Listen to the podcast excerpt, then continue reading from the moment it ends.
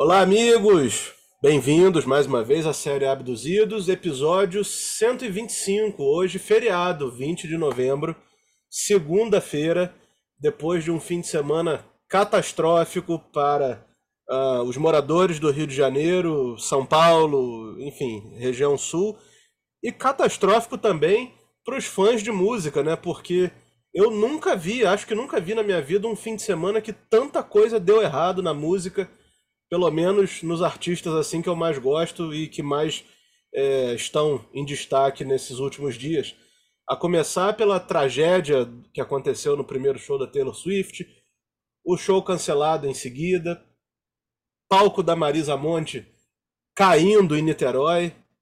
É, teve isso? Graças... Fala mais sobre isso aí, eu não fiquei sabendo, não. Ah, o palco caiu. Antes do show, mas caiu. É, desmontou um pedaço do palco. Com, com instrumento em cima, tudo já pronto? Não sei se tudo, tudo, mas com coisas em cima já. O show foi cancelado, não, te, não teve uhum. nem condição de continuar hoje. Parece que ia ser é, sexta, sábado, domingo e segunda por conta do aniversário de Niterói. E não deu. Enfim. Você sabe o que me deixa puto, cara, com essa. Já, já pra dar uma coringada logo no começo do programa. Sabe o que me deixa puto? A previsão do tempo, ela é um negócio que funciona efetivamente já há é. alguns anos. É um troço super confiável, é ciência. A galera sabe que vão ter esses, esses interpéries aí de, de temperatura, que vai fazer calor egípcio num dia, e logo à noite vai fazer uma tempestade nebulosa, e no outro dia vai. Cara, por que diabos as pessoas não simplesmente se programam pensando nisso? Porque acham que, não, não, temperatura eh, vai, vai melhorar, São Pedro vai ajudar. Deixa eu, rapaziada, deixa eu avisar um negócio pra vocês. São Pedro não, não, não tá aqui para ajudar ninguém, não, tá? Então, assim, a programação de São Pedro é feita com mil anos de antecedência e não muda. Tá, então, assim, porra, o amadorismo é de um amadorismo, sabe? É, é uma, uma, porra de uma empresa que bota é, é, um bilhão de adolescentes dentro de um estádio, tapa com tapume a saída de ar e, e proíbe a entrada de água, que é um troço básico para a humanidade. Aí precisa morrer uma criança, veja bem, precisa morrer uma pessoa. Morrer, tem que morrer alguém. Enquanto não morrer ninguém, tudo certo, tudo bem, né? Precisa morrer uma pessoa para tomarem uma atitude.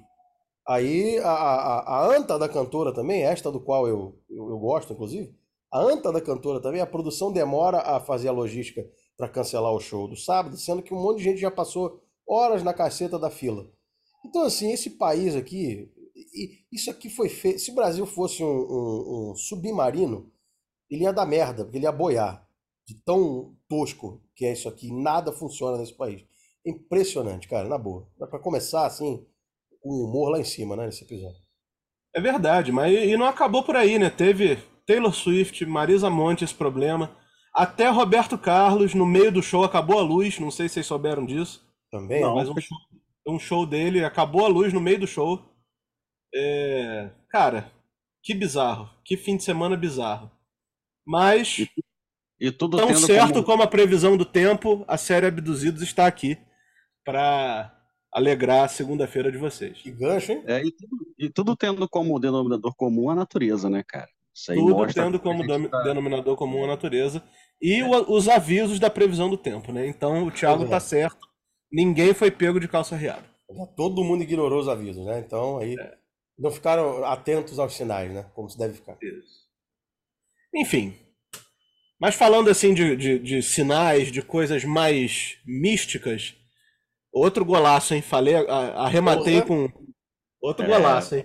Hoje você link tá... É, é, hoje... É. Hoje eu tô esse um bom âncora.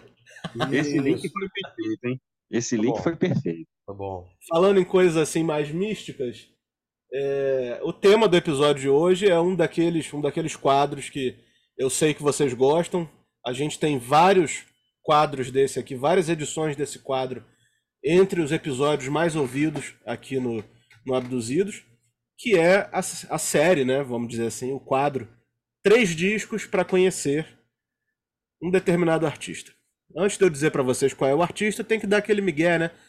Pô, se inscreve aí no canal se estiverem ouvindo no YouTube, segue a gente aqui nessa plataforma de streaming, é muito importante. A gente está quase, quase, quase chegando em mil inscritos no Spotify. Então, isso muda tudo. São aqueles números mágicos: 45 pontos para ser livrado do rebaixamento e mil inscritos para para a gente ter uma série de vantagens aqui no Spotify. Então, colabora, a gente está perto. O ano está acabando, quem sabe Papai Noel não, não tá trazendo no saco dele aí os inscritos que faltam pra gente.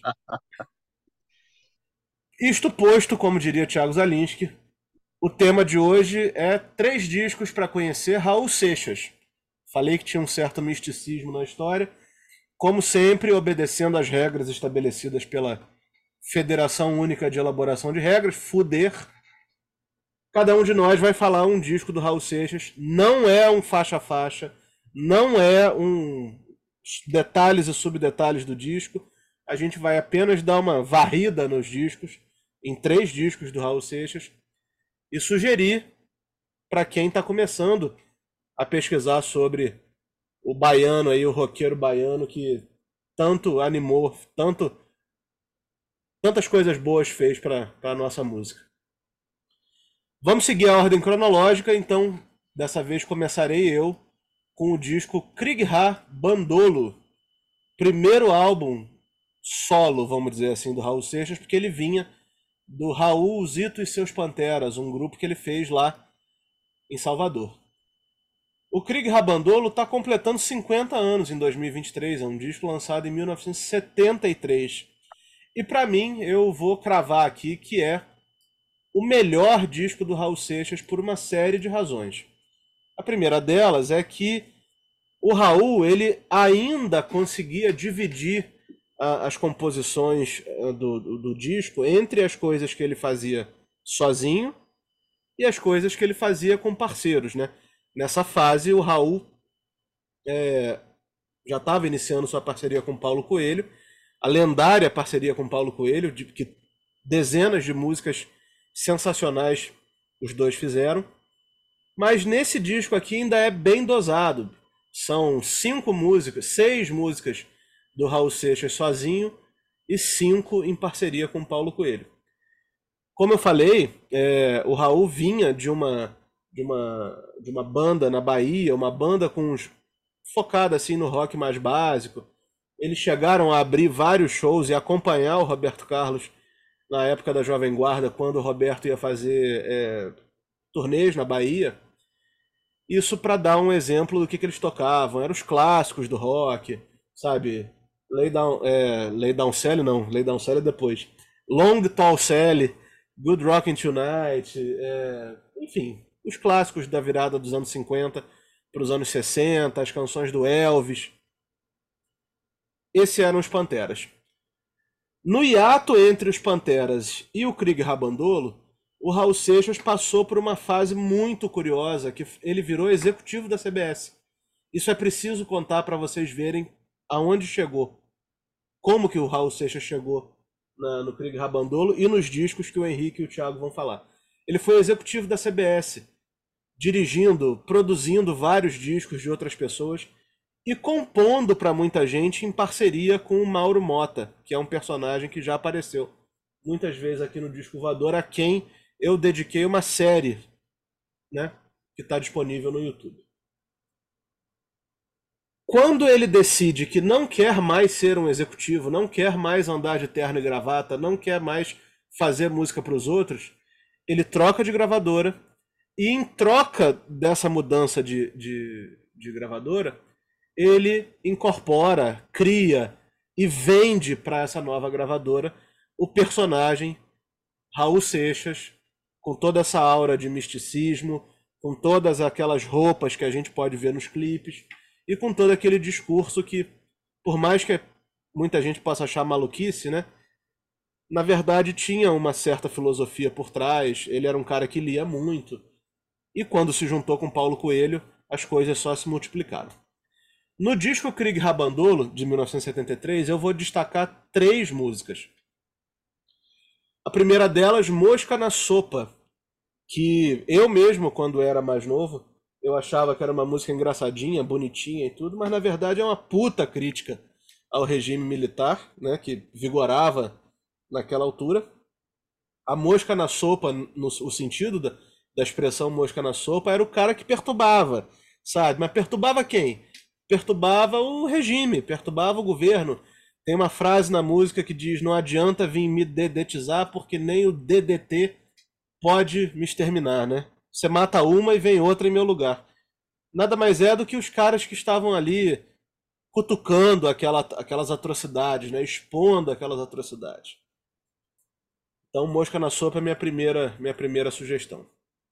Metamorfose ambulante eu não vou falar porque eu acho que não tem ninguém que está ouvindo esse, esse podcast que nunca tenha ouvido Metamorfose ambulante, uma letra foda, mas que é daquelas que tocou demais. A gente sabe de trás para frente, de frente para trás o que que está acontecendo, então eu vou é, me abster de comentar.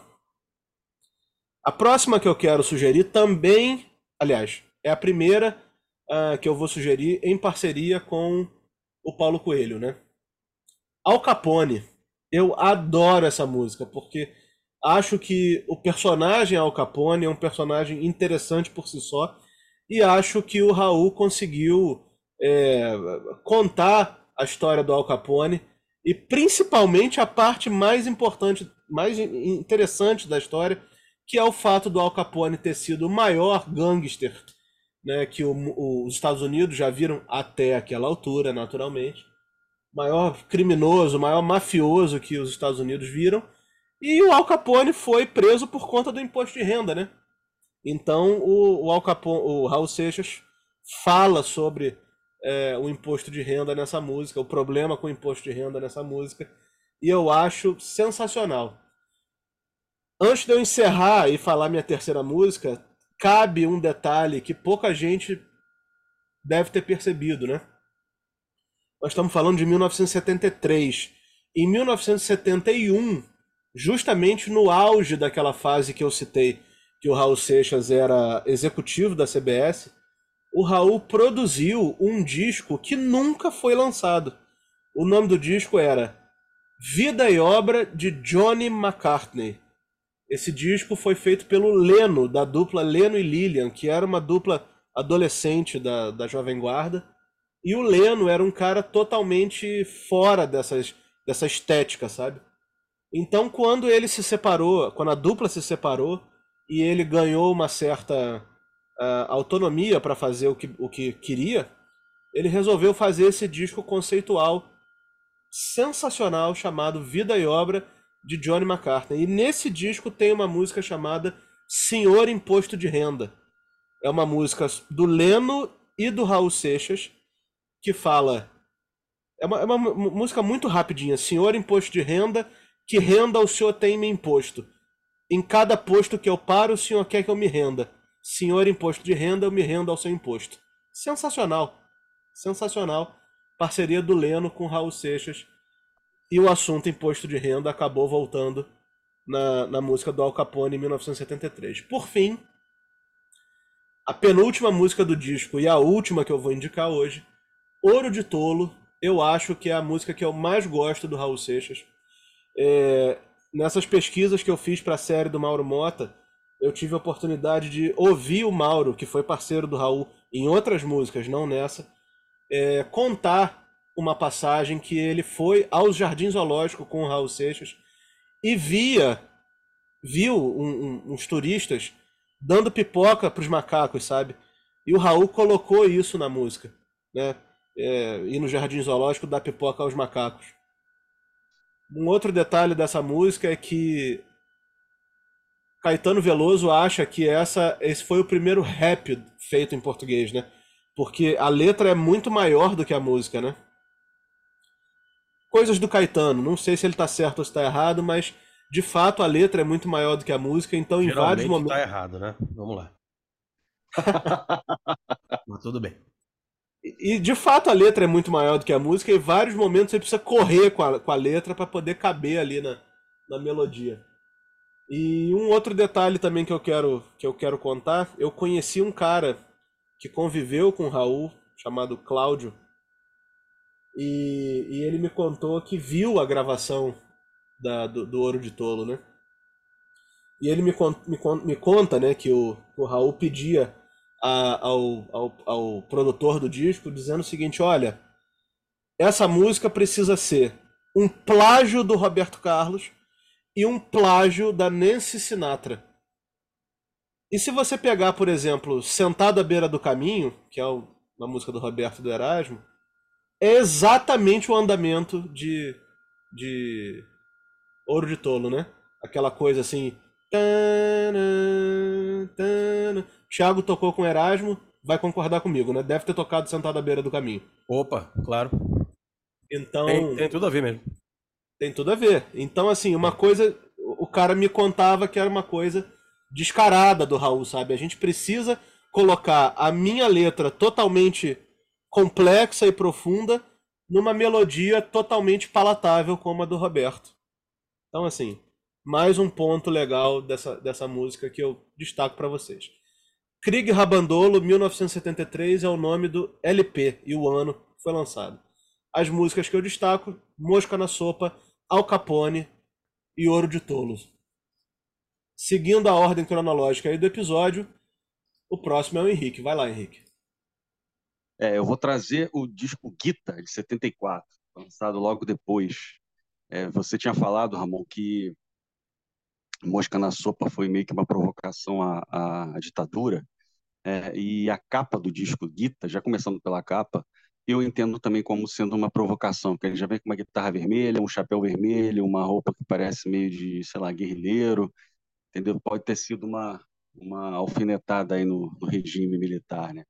Mas, indo para as músicas, eu também vou, vou separar umas três, quatro, três famosas, claro, porque como é um, uma série que é para a pessoa começar a conhecer o artista, eu acho que é interessante começar logo pelos clássicos, né, para depois ir mergulhando. Eu começo com Medo da Chuva, que é uma música lindíssima, eu adoro essa música. É uma música que que fala sobre a, a, porque as letras né, das músicas do Raul, pelo menos uma, uma boa parte delas, a gente tem que fazer várias interpretações. Né? Então, acho, acho que cada um tem a sua. Eu acho que medo da chuva é justamente aquela, aquela situação em que você tem que se deixar, se jogar na vida, né? É, se, se, se dar a liberdade, né? E o medo da chuva seria isso. Acho que a chuva talvez seria a vida. É, aprendi a não ter medo da chuva e tudo, né? Então, eu acho que essa essa analogia cai bem. É uma música lindíssima, é um dos grandes clássicos do, do Raul. Tem uma outra música também desse disco, que é Trem das Sete, que, que para mim está entre as mais bonitas do, do, Raul Seixas, que é justamente o Trem das Sete, é, é como, também é uma alusão à vida, né? Olha o trem e tudo, que a vida vem chegando e vai levando a gente, né? Então tem uma, uma, um arranjo lindo, uma coisa meio acústica, uma coisa meio, meio, como é que eu vou dizer, meio, não sei bucólica, mas tem uma coisa assim meio serena na música, mas que fala bastante tem, tem uma, uma, uma, um discurso muito profundo. É, tem, eu vou ter que falar da música Guita, porque talvez seja a música mais famosa do Raul, uma delas, pelo menos, mas ela é uma música baseada no, num livro indiano chamado Bhagavad Gita, que talvez seja, um dos livros mais famosos indianos, é um livro meio religioso, meio filosófico e tudo mais.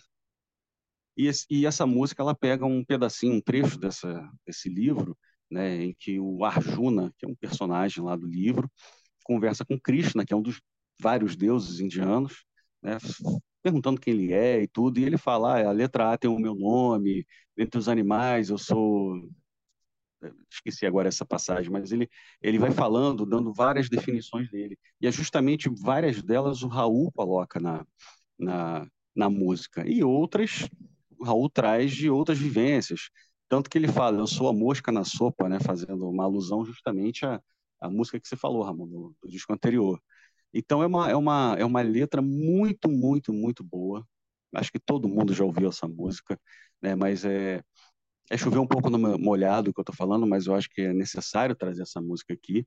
Tem Sociedade Alternativa, que também não vou nem falar, porque também essa música desse disco, Guita, é um dos discos talvez que tem o mais clássicos né, do, do, Raul Seixas. E o Guita também, o disco Guita, tem uma pérola escondida, meio que uma pérola escondida dos fãs, lógico que conhecem, mas é Água Viva, que é uma música pequenininha, de lá dois minutos mais ou menos, mas que tem um arranjo de cordas lindíssima, uma música bem singela e tudo, mas é lindíssima a música. É, Guita é, é aquele disco, assim como outros do Raul, que traz o, o, o Raul ele sempre foi muito conhecido como ser roqueiro e tudo mais, mas acho que ele é um pouco mais do que isso. Ou melhor, ele é muito mais do que isso. Ele traz todo aquele rock dele, aquele rock anos 50, que a gente percebe que era que a parte do a fase do rock que ele mais gosta, como Elvis Presley e tudo mais, Chuck Berry e aquela fase inicial do rock. Mas esse disco, assim como outros, ele a gente percebe sons acústicos, até algumas algumas é, alguns elementos da música nordestina. Tudo bem, ele é baiano, né? Então ele deve trazer isso no seu DNA. Nesse disco Guita tem uma música que tem até um andamento parecido com um tango, alguma coisa assim meio meio diferente assim do, do que a gente poderia estar acostumado.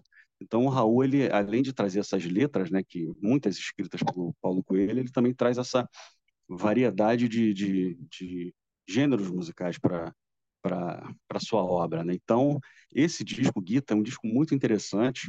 Tem uma música chamada SOS que fala do disco voador, né, Ramon? Fazendo uma uma ah, eu já, eu já ia achar que você não ia comentar sobre isso, né? Não. Eu estava quase esquecendo, cara. Eu estava quase esquecendo. Mas é isso aí. Tem uma música chamada SOS, o moço do disco voador e tudo. Então, é, acho que ele já tinha feito para turma, moço aí. Algum, algumas décadas antes de você nascer aí.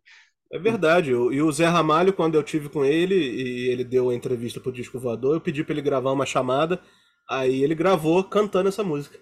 Bom, maneiro, maneiro. Então é encaixa legal.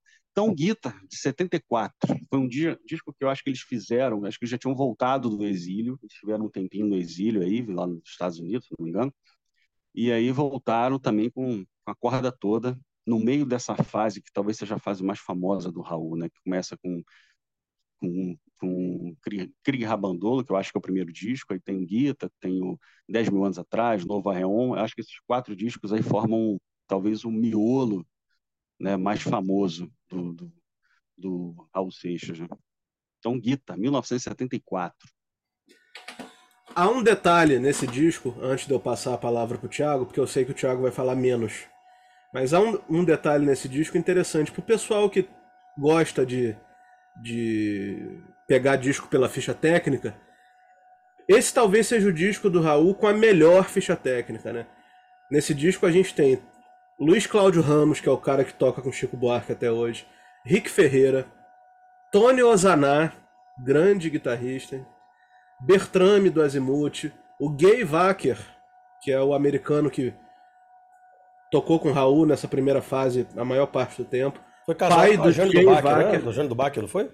Foi casado com a Jane do Bock e são os pais do, do Jay Wacker. Jay né? Wacker, isso, é. Grande guitarrista. Exatamente. Tem Rick Ferreira nessa ficha aí? Tem Henrique Ferreira, tem o Azimuth oh. todo, o, o, Alex, o Bertrame e o Mamão. Tem o Paulo César Barros de baixo. Tem o Paulinho Braga de bateria, o Gustavo Schroeter. Então, assim, é a melhor ficha técnica que o Raul podia ter, misturando aí os grandes caras de estúdio, né, com os coringas dele que, que ele veio carregando aí junto com sua discografia. Além de ter duas outras músicas também foda, Super-Heróis e As Aventuras de Raul Seixas na cidade de Thor. Mas isso é papo para outro, outro, outro episódio. Vai lá, Thiago. Bom, é, como aqui é, a gente preza pela, pela verdade, pela, o lema que é a vida como ela é, eu, eu, eu, gostaria de confessar que eu não sou um grande fã do Raul Seixas, tá? Eu, eu conheço grande parte da discografia, ouvi bastante coisa para para ter uma conclusão. E não é um negócio que eu fiz, porra, vou abrir uma cerveja aqui em casa e vou, vou ver. Dito isso, isso posto, eu separei para falar do novo É Onde, 83. Por quê? Por que desse disco? Porque é um disco que, pelo, pelo que eu entendo, é um disco que nem os fãs são exatamente muito, muito loucos por eles e nem a crítica foi muito, foi muito amigável. Porque ele veio depois do Guita, se eu não me engano, não é isso? É isso mesmo? Sim, é de 75, não é de 83, não. Ah, é? Tá, é. tudo bem. Ele veio depois do Guita. E ele já é um disco com, com apontando para outras outras situações, outras sonoridades. É o disco que tem Tente Outra Vez, né? Que é, é, Eu acho curioso, porque houve um revival de Raul Seixas há uns 10 anos atrás, né? Aquelas coisas que a juventude agora adora escolher um cara para fazer revival, né? O Belchior, E o cara ouve um disco do Belchior e já, o negócio virou o Pink Floyd, né? Enfim, mas aí escolheram o Raul Seixas durante um tempo.